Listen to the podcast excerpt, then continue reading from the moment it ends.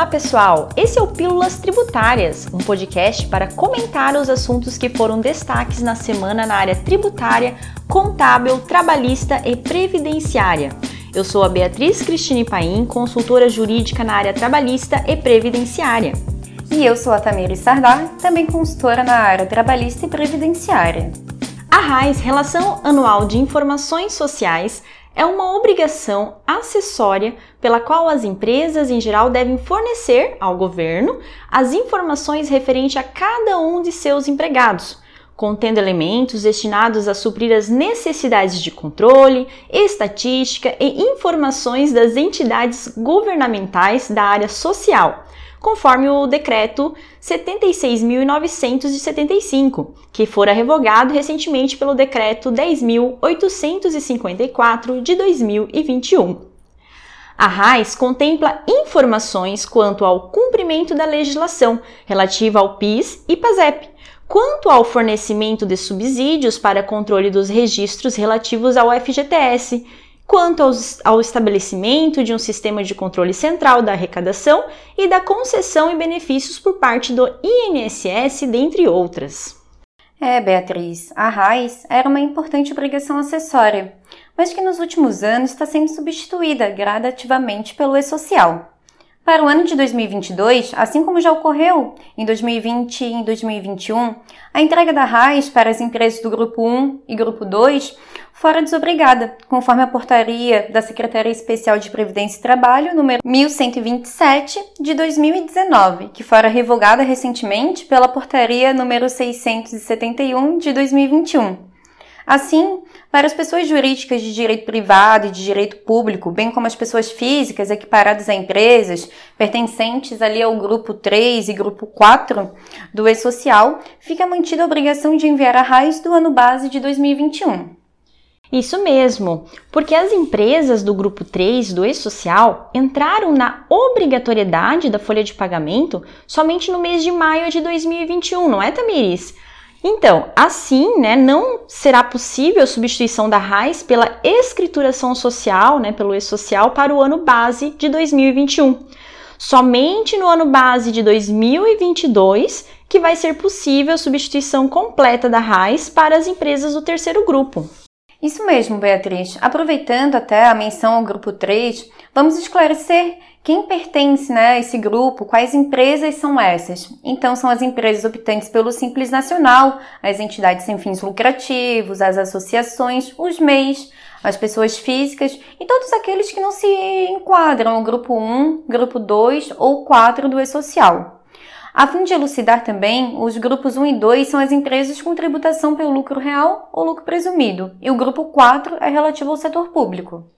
Exatamente. Então, para ainda os obrigados ao envio da RAIS, foi disponibilizado no portal da RAIS na internet, lá no dia 15 de 3 de 2022, o novo manual da RAIS 2021 com as regras relativas e necessárias para a declaração correta da RAIS, né, relativa ali ao ano base 2021. A declaração da RAIS se dará por meio ali dos aplicativos GD RAIS e GD RAIS genérico, cujo download será feito a partir do próprio portal da internet. Mas o download dos programas ainda não está disponível, né, Beatriz? Por enquanto, apenas o manual e os layouts dos programas, mas já temos prazo divulgado iniciará em 28 de março de 2022 e finalizará em 29 de abril de 2022. Esse é o mesmo prazo para a raiz negativa. Importante ressaltar nesse sentido também que desde o ano de 2021, os programas GDRAIS e GDRAIS genérico estão bloqueados para as empresas que fazem parte dos grupos de obrigados ao envio de eventos periódicos, folha de pagamento ao e-social. Então, aquelas empresas que já estão desobrigadas do envio da RAIS não conseguirão fazer o envio pelos programas, somente pelo próprio e-social. Ainda cerca do envio pelas empresas obrigadas a RAIS, importante lembrarmos que algumas de algumas regrinhas, como por exemplo, não devem ser relacionadas na RAIS diretores sem vínculo empregatício, para os quais não é recolhido ali o FGTS, autônomos, estagiários, empregados domésticos, cooperados ou cooperativados. E trabalhadores afastados por processos judiciais em trâmite ocorrido no ano anterior ao da declaração do ano base 2020, dentre outros. Então, nesse sentido, é bom a gente lembrar que os empregadores rurais, os urbanos, pessoas físicas que mantiveram empregados no ano base, cartórios extrajudiciais e empresas individuais, ainda que não tenham mantido empregados, estão obrigados ao envio. É importante analisar com cautela essa lista de obrigados e desobrigados, né?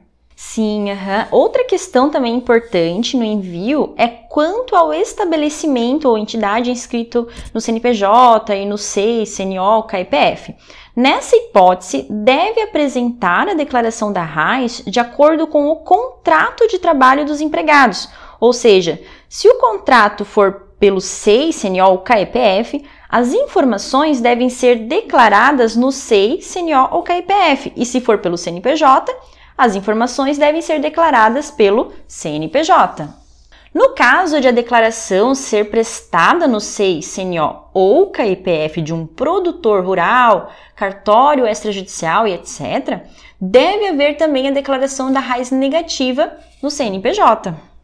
Falando em raiz negativa, essa exigência de apresentação não se aplica ao microempreendedor individual MEI, nem ao estabelecimento inscrito no SEI, CNO, KPF, que não possui empregados ou manteve suas atividades paralisadas durante o ano base.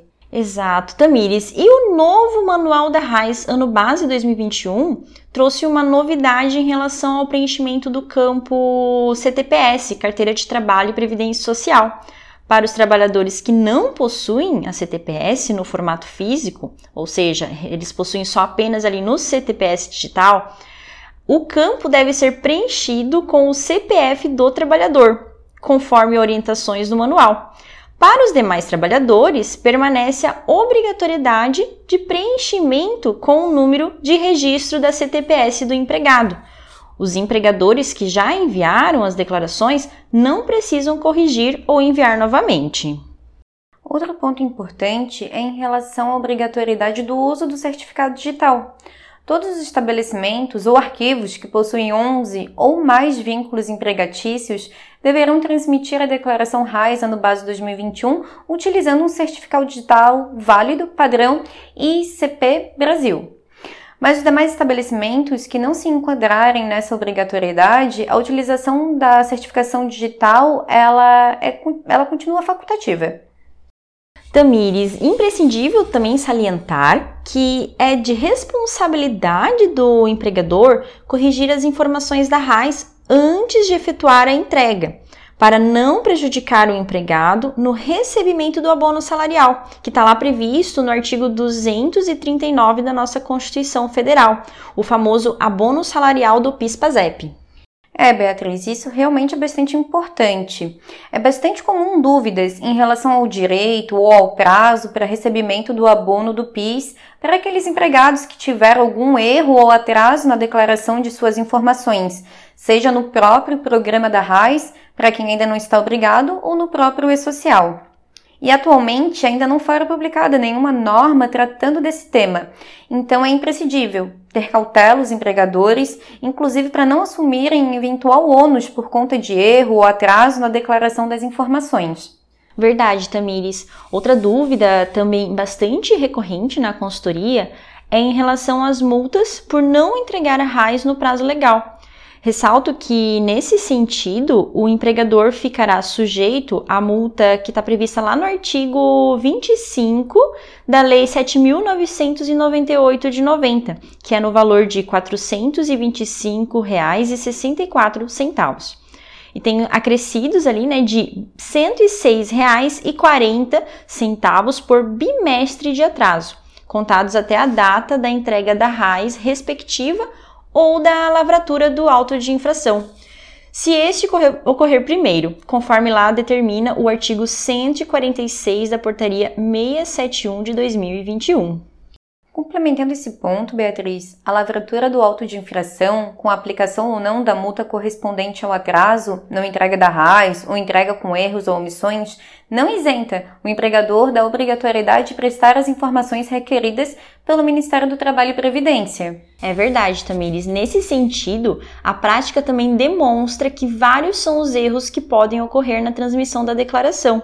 Assim, é importante mencionar que os canais da, do Ministério do Trabalho e Previdência estão abertos, bem como os técnicos estão à disposição para sanar dúvidas ou prestar esclarecimentos sobre o preenchimento por meio do, do site www.rais.gov.br e pelo e-mail. Esse foi o Pílulas Tributárias. Obrigado a todos que nos ouviram e aguardamos vocês no próximo programa. Obrigada e não deixem de nos acompanhar nas redes sociais. Até mais, tchau, tchau! Tchau, tchau!